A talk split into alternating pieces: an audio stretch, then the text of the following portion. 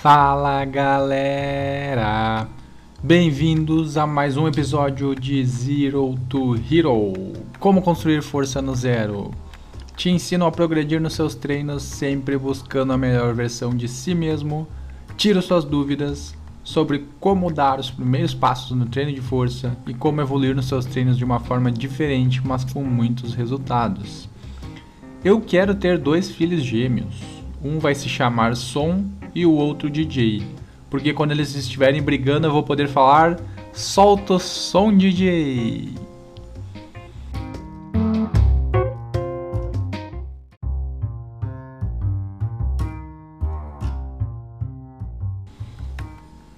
Palmas, palmas, tô muito engraçado, né? Tô me puxando. Valeu, DJ, pela eficiência de sempre com a nossa vinheta do podcast, muito famosa, né? Nossa musiquinha tradicional. Espero que vocês fiquem cantarolando ela quando toca, pois já estão habituados a escutar, a me escutar no podcast com essa linda música ao fundo.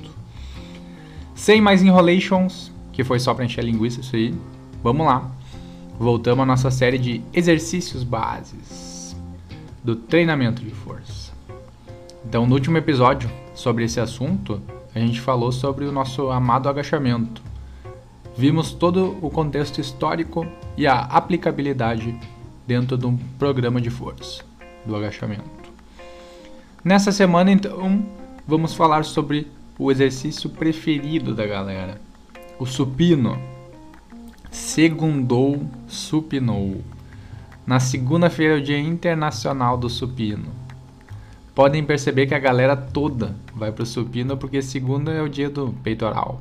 Peito e ombro, peito e tríceps. Tenho pavor disso. Cada um com as suas prioridades. Mas no meu programa de treino eu começo a semana com um bom e pesado agachamento.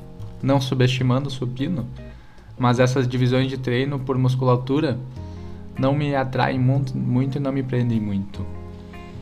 Então, vamos falar um pouco mais sobre esse exercício supino, importantíssimo. É um dos exercícios mais populares da academia. Tem várias razões para isso, por ele ser o mais popular. Umas delas são boas razões e outras nem tanto. As boas razões são os benefícios desse exercício para a construção muscular da parte superior do nosso corpo. E as razões que não são tão boas, como eu falei anteriormente, que se dá muita ênfase nesse exercício. Ele tem algumas limitações na construção de um programa de treinamento de força. Não pode ser a base principal de tudo. Tem que trabalhar o corpo inteiro e muita gente dá prioridade máxima para esse exercício, principalmente a ala masculina, né?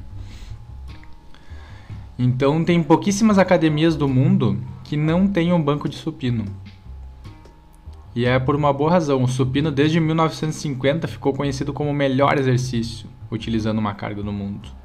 O exercício mais representativo para quem usava barra nos seus treinos.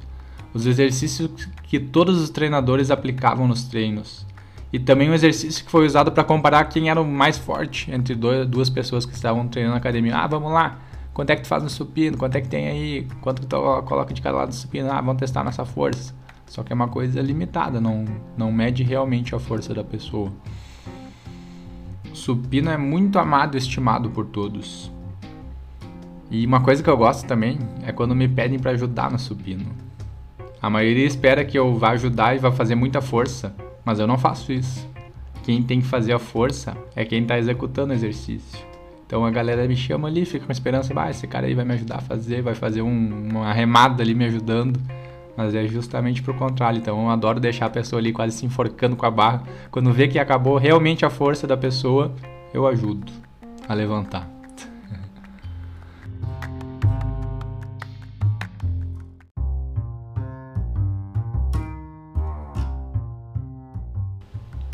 Então vamos agora à parte mais biomecânica e cinesiológica desse exercício. Sempre importante também conhecer a teoria de um exercício.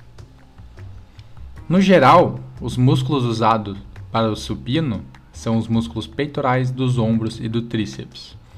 São os músculos que contribuem para a gente empurrar a barra no plano vertical do movimento. Então essa é a musculatura que a gente usa para empurrar a barra.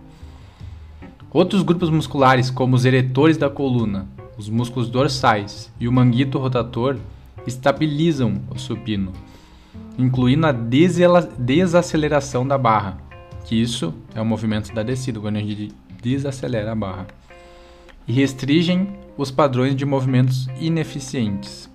Isso normalmente acontece quando alguma pessoa sente uma musculatura diferente durante a realização do exercício que não está sendo realizado da forma correta. Então, essa musculatura estabiliza para tentar corrigir esse movimento ineficiente.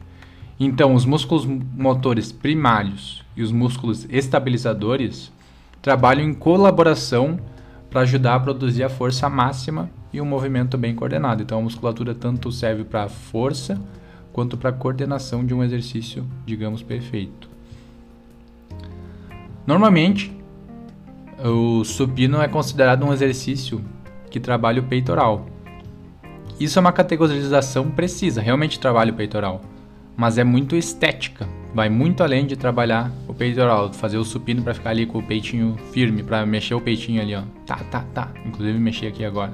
Não é qualquer um que consegue, né? Então, a maior parte da definição e da forma do supino, do peitoral, fica na parte do tórax. Então, tu consegue definir mais essa parte fazendo o supino, que é uma parte do motor principal que a gente aprendeu antes ali. Mas funcionalmente, então, isso eu falei da estética. Funcionalmente, o supino é um exercício de ombro e de braços, que treinam movimentos ao redor do ombro e do cotovelo. Então, para fazer força, a gente usa essas articulações. Então, a gente não usa o peitoral para empurrar a barra. A gente usa as articulações dos ombros e dos braços. Por isso que é importante ter a mobilidade em dia, trabalhar essas musculaturas e reforçar, fazer exercícios específicos para isso. Então, exercícios auxiliares normalmente auxiliam ao seu supino quando você quer progredir de carga. Mas isso eu vou falar um pouquinho mais para frente. Então, Sempre que a gente treina com o supino, um movimento multiarticular que trabalha mais de uma articulação, ao contrário dos exercícios com máquinas, né, que são normalmente não são multiarticulares. Então, multiarticulares é quando usa mais de uma articulação. A gente não apenas emprega os motores primários, mas também muitos músculos de suporte. Esses músculos de suporte mantêm o braço firmemente na, no eixo, que é na articulação glenohumeral que a gente utiliza. Então, esse eixo, essa articulação, permite o um movimento em vários planos. Então, tu pode imaginar assim, ó, a articulação é uma dobradiça contrastante, como do joelho, do cotovelo, que é como se fosse uma, uma porta abrindo e fechando, que se mexe em uma direção, mas em outra direção ela não, não consegue se mexer. Então, se essa articulação da dobradiça, assim, que para resumir para vocês, for bidimensional, ele permite a flexão e a extensão da articulação e também a abdução e a adução, que mexe as estruturas para longe em direção à linha da média do corpo. Então, esse é o movimento que a gente faz no supino. Vou entrar em parte muito técnica, que esse não é o, o foco do podcast, né? Mas só para vocês terem uma noção do que que trabalha nesse movimento. Então os humanos são criaturas atraentes, né? Alguns sim, outros não. E se beneficiam de ombros e braços fortes. Também a gente se atrai por peitos e braços grandes como indicadores de tamanho e força. Isso na antiguidade, que agora a gente vai ver a questão mais histórica. Então, considerando que o treino do braço não é uma prioridade para força geral, treinar o supino também significa treinar a funcionalidade do ombro e muitas gamas de movimento. Então, tipo, o cara que quer ficar com o braço maior, fazendo um supino bem executado, com mais força, vai ter o braço maior, por causa que a gente usa muito da articulação dos braços. Então, o supino serve para muito mais do que o peitoral, como você pensar, ah, hoje vou treinar supino, vou treinar peitoral. Muito pelo contrário, você está treinando toda a parte superior do, do nosso corpo.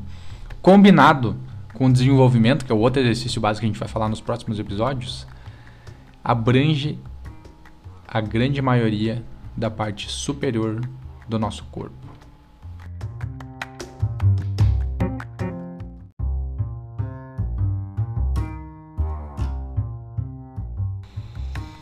Bora então para a história do rei dos exercícios. Sim, o supino é o rei dos exercícios, considerado por muitos the king of the exercises. Viu? Meu inglês está em dia. Então a gente vai para a parte histórica, que é muito importante também saber, como a gente vem vendo nos outros episódios sobre os outros exercícios. Essa parte histórica, acredito que muita gente não sabe. E é legal para saber a origem do movimento que a gente faz como que se evoluiu para tornar o movimento que a gente faz hoje. Normalmente não, não começa da mesma forma. Então, todos aqueles que entram na academia pela primeira e pela quinhecentésima, não sei nem o que, que é isso, inventei agora. Acredito que quinhecentésima deve ser quinhentas. Quinhecentésima vez, todos testam a força no supino. Ah, quanto que tu levanta no supino? Mas o que pode surpreender todo mundo é que antes da década de 40, 1940, o supino era um levantamento bastante especializado e subutilizado, não tinha o mesmo valor que tem agora. Muita gente não utilizava o supino. Só depois de uma série de mudanças sociais e tecnológicas que o supino moderno se tornou tão importante no treinamento. Uh, como é o caso de tantos levantamentos, o supino não surgiu como um levantamento totalmente coerente. Nós vimos lá no agachamento também que os caras faziam uma versão totalmente diferente do agachamento, usavam para outra coisa e foi se evoluindo. O supino também foi desse jeito. Teve também na Grécia Antiga, eles usavam as flexões do, do braço, né? Não posso falar flexão de braço, porque senão meu professor de cinesiologia vai ficar de cara. Ele falava para falar completo, é flexão da articulação do cotovelo. Então o apoio é uma flexão da articulação do cotovelo. Então os gregos usavam na, na Grécia Antiga a flexão como um exercício assim parecido com o supino, sem material, sem nada. Mas a partir do século 19 início do século 20 foi revolucionado tudo isso, que foi a época da cultura física, liderada por nomes como Eugene Sandon, Arthur Saxon e George Hackenschmidt. São os caras da época da cultura física, onde começou a surgir os levantamentos e se representou um fenômeno mundial de saúde e de desenvolvimento corporal. Então, nessa linha, onde tudo começou a evoluir, veio o pullover e a imprensa, que era o nome dos, dos exercícios na época. Isso traduzido do inglês, né? Não sei como seria se já tinha um nome aqui no Brasil, mas a tradução do movimento assim que veio se tornar o supino tinha duas diferenças, era o pullover e a imprensa. Então, deitados no chão, os levantadores puxavam uma barra sobre a cabeça com o braço estendido. Em seguida, empurravam a partir do peito ou da barriga. Então você vê que não tinha um banco. A pessoa deitava, ia rolando aquela barra gigante com peso até o peitoral e empurrava do chão mesmo. Que era do, empurrado pelo peito ou pela barriga, que a gente vai discutir um pouquinho mais tarde sobre essas duas diferenciações do movimento. Então era pare parecido com um supino assim que tem gente que hoje faz um treinamento funcional no chão mesmo, só que um pouco mais especializado. Os pesos usados nesse levantamento eram muito altos. Então o Arthur, esse que a gente falou, Arthur Saxon, levantava até 300 libras nessa posição, deitado com a barra por cima dele. Naquela época devia ser bem perigoso de realizar isso. E ele não era um dos únicos apreciadores desse movimento tinha outro cara, outro Golias, que se chamavam, que era o levantador de peso estoniano George Hackenschmidt, que eu citei anteriormente também.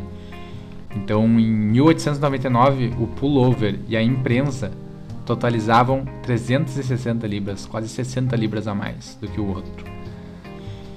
Então, nesse estágio inicial, tinha vários tipos de técnicas, várias discrepâncias na forma do exercício. Até que em 1900, 1900 exatos, o George Lurish conseguiu aumentar quase em 100 libras o levantamento do chão. Ao contrário dos outros, então, o Lurish, Lurish, Lurish ah, até enrolei minha língua falando do cara. Ele usou uma técnica diferente. Olha só a técnica do cara. Ele fez o arremesso de barriga. Então ele puxou a barra acima da cabeça, trouxe a barra para o abdômen. Até ali tem a fotinho na, na capa do podcast. E usando uma quantidade de impulso do quadril, como se fosse uma elevação do quadril, ele empurrou a barra para cima. uma mais ou menos uma variação de uma elevação do quadril com o supino. Então assim ele conseguia fazer muito mais peso. Então imagina só a pressão que fazia no cara. Subia fazer uma elevação de quadril com quase 400 libras, descia até o peito rolando a barra por cima da barriga para depois fazer o exercício, o movimento do supino. Que mão, assim como inventaram o hack do agachamento, obrigado para quem inventou o banco do supino, agradeço.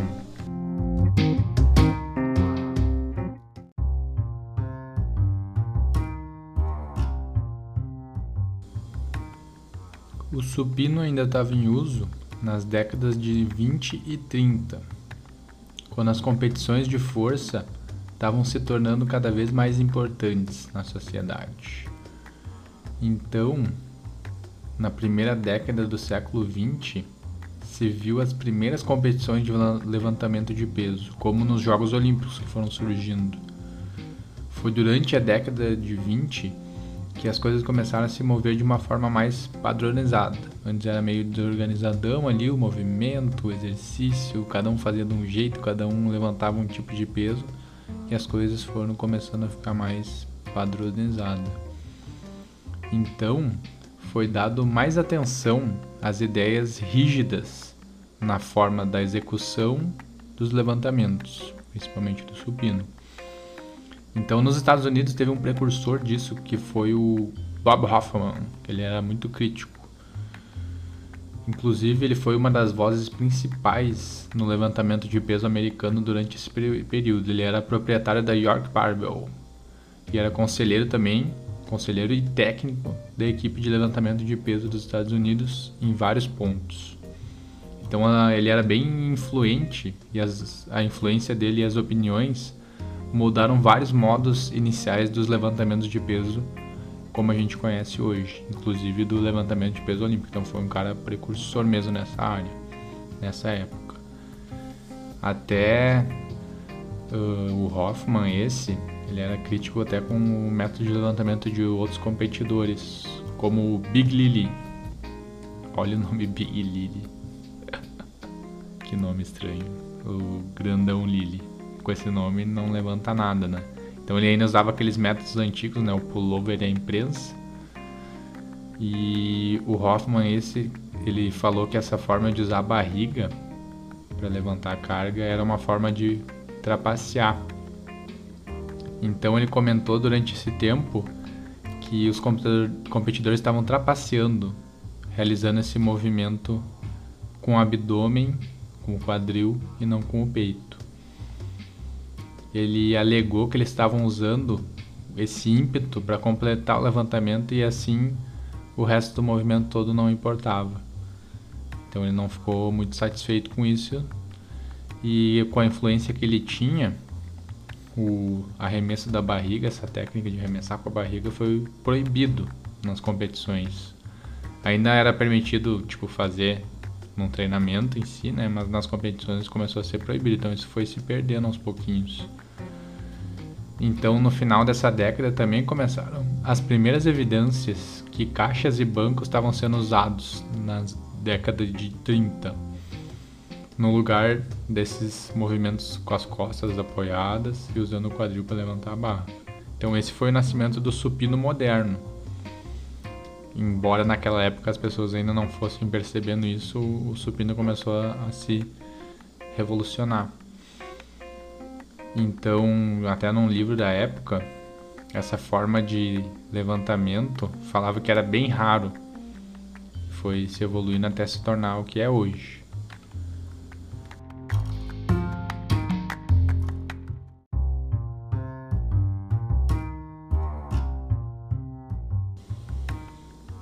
Então, um pouquinho mais para frente, na evolução do supino, com o final da Segunda Guerra Mundial, todas essas questões de ferro, de barra, o supino foi crescendo em popularidade. Então a gente mencionou o surgimento dos bancos e das caixas na década de 30 e nos anos 40, os interessados em musculação e treinos de força começaram a se voltar especificadamente para os levantamentos. Então, De acordo com um dos levantadores de peso na época, o supino passou pela, pela maior revolução durante a década de 50. Tudo em parte do desenvolvimento de estações de REC, que é o banco do supino que a gente conhece hoje. Isso não apenas tornou o levantamento mais acessível para os frequentadores, mas também incentivou o uso de pesos maiores e mais pesados. Então a tecnologia sempre é favorável em alguns casos. Então, enquanto aqueles outros movimentos que faziam deitados eram testes de maior de força geral do corpo, tinha que, tinha que tentar fazer usar mais musculaturas, o supino, auxiliado pelo REC, permitiu que os levantadores isolassem o movimento de uma maneira muito maior. Então, ali no mundo do fisiculturismo, fisiculturismo, perdão, tinha o Marvin e o George Eiferman, que foram dois dos mais orgulhosos defensores do supino durante o final dos anos 40. Eles começaram a fazer publicações sobre o levantamento e começaram a estudar realmente esse movimento e tornar ele popularizado na época. Então, avançando um pouco mais, no final da década de 50, eles ficaram preocupados, esses dois autores, né?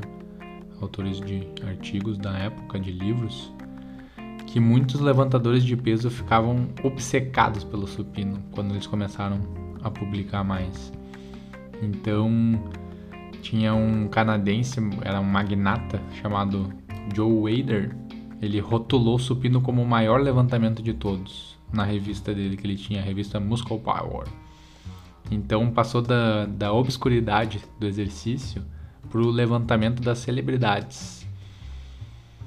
Então, com essas inovações no equipamento, uh, muita gente até contratava observadores para entregar o peso. Imagina só, tipo, era contratado os carinha ali para ficar ajudando no supino. Imagina, dava pra ganhar uma graninha. Então virou mesmo um exercício das estrelas. Então, também as pessoas na época jogavam as caixas e as bancadas fora para começar a pegar essas bancadas reforçadas projetadas especificadamente para o supino. Então começou a, a se trocar os equipamentos que eram clássicos daquela época para coisas mais específicas do supino para melhorar nesse movimento. Até começou a se comercializar bancadas 5 em 1, que é os bancos inclinados que a gente vê hoje, que permitiu os usuários uh, usar o movimento do supino em vários graus de inclinação, nivelamento e também até declinar. Então começou a surgir todas as variações do supino. Então começaram a vir os interessados depois na força pura. Então começaram a surgir os recordistas, né? Então teve um que começou a levantar 400 libras no supino. Depois, um pouquinho mais para frente, cada ano que passava iam se batendo os recordes. Tinha gente que conseguia fazer 500 libras.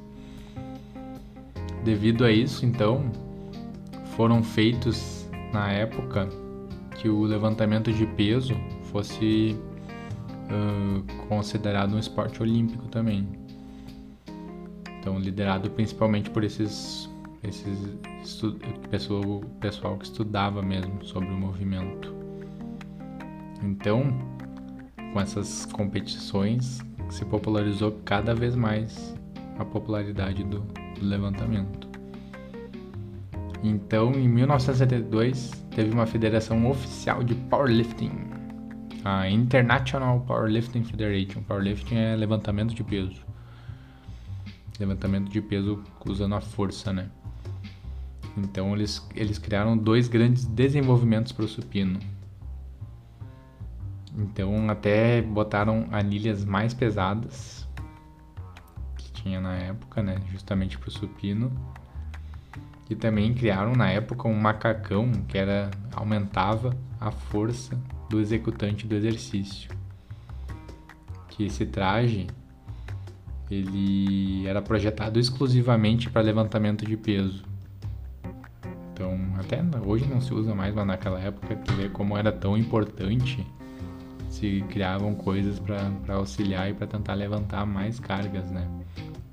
Então, outro ponto a ser considerado na história do supino é o surgimento uma, do levantamento de uma forma mais ampla com os jogadores da NFL, do WWE, aqueles caras com aqueles peitoral gigante. Então, e tudo falavam, ah, faço supino com tanto, faço supino com tanto. Então, isso aumentou mais ainda a popularidade do exercício. Com o aparecimento da TV, dos programas de TV, então assistir os jogadores lá, os levantadores de peso, os lutadores com peitoral maciço do supino. Eles falavam que faziam supino, né? Que é só conseguiam esse corpo fazendo supino. O supino finalmente tinha entrado firmemente, então, como um dos melhores exercícios no treinamento.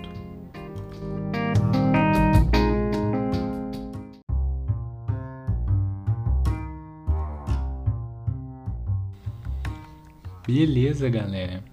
Então, a gente vê como o supino teve sua ascensão e conquistou a sua fama. Então, aquela questão quanto tu faz no supino, quanto tu levanta no supino, tornou-se uma questão onipresente nas academias de força e de admiração entre os frequentadores. Então, tornou-se uma coisa assim cultural mesmo, como medidor da força das pessoas. Então, também, como a gente falou ali, tem as pessoas que se referem como segunda-feira como Dia Internacional do Peito e do Supino. Também aquelas pessoas que enchem a barra de peso, que querem impressionar todo mundo ao seu redor e faz tudo errado. Isso é o que a gente mais vê. Então, aquele exercício que era marginal em termos de popularidade, agora detém um título de Rei dos Levantamentos, que trabalha a parte superior do corpo. E acho que esse reinado vai continuar por um bom tempo. Galera, agradeço a cada um que escolheu ficar comigo nesse episódio. Mais um exercício estudado e o seu contexto histórico desbravado. Esse finalizamos então o segundo exercício da base do treinamento de força Começamos com um que trabalha mais a parte inferior, agora um que trabalha mais a parte superior. Então, a próxima vez que tu fizer o supino, escuta o podcast, chama aquele carinha ali para ajudar, mas tu que faz a força. Deixa o cara só aquela ajuda psicológica. Quem tem que fazer a força é quem tá levantando o peso. Quem não me segue no Instagram, segue lá no arroba Até posso botar alguns exercícios agora mais pra frente, alguns vídeos de como executar o supino. Então aguardem novidades. Também responda as dúvidas que ficaram no podcast. Assina o podcast, compartilhe o episódio com os amigos do treino. Escuta o podcast durante o treino, durante o seu cardio. Agrega o conhecimento para os seus treinos. Até o próximo episódio. Bota uma anilhazinha de 1 kg de cada lado da barra do supino hoje, né? Aumenta esse peso aí, se dedica e até a próxima.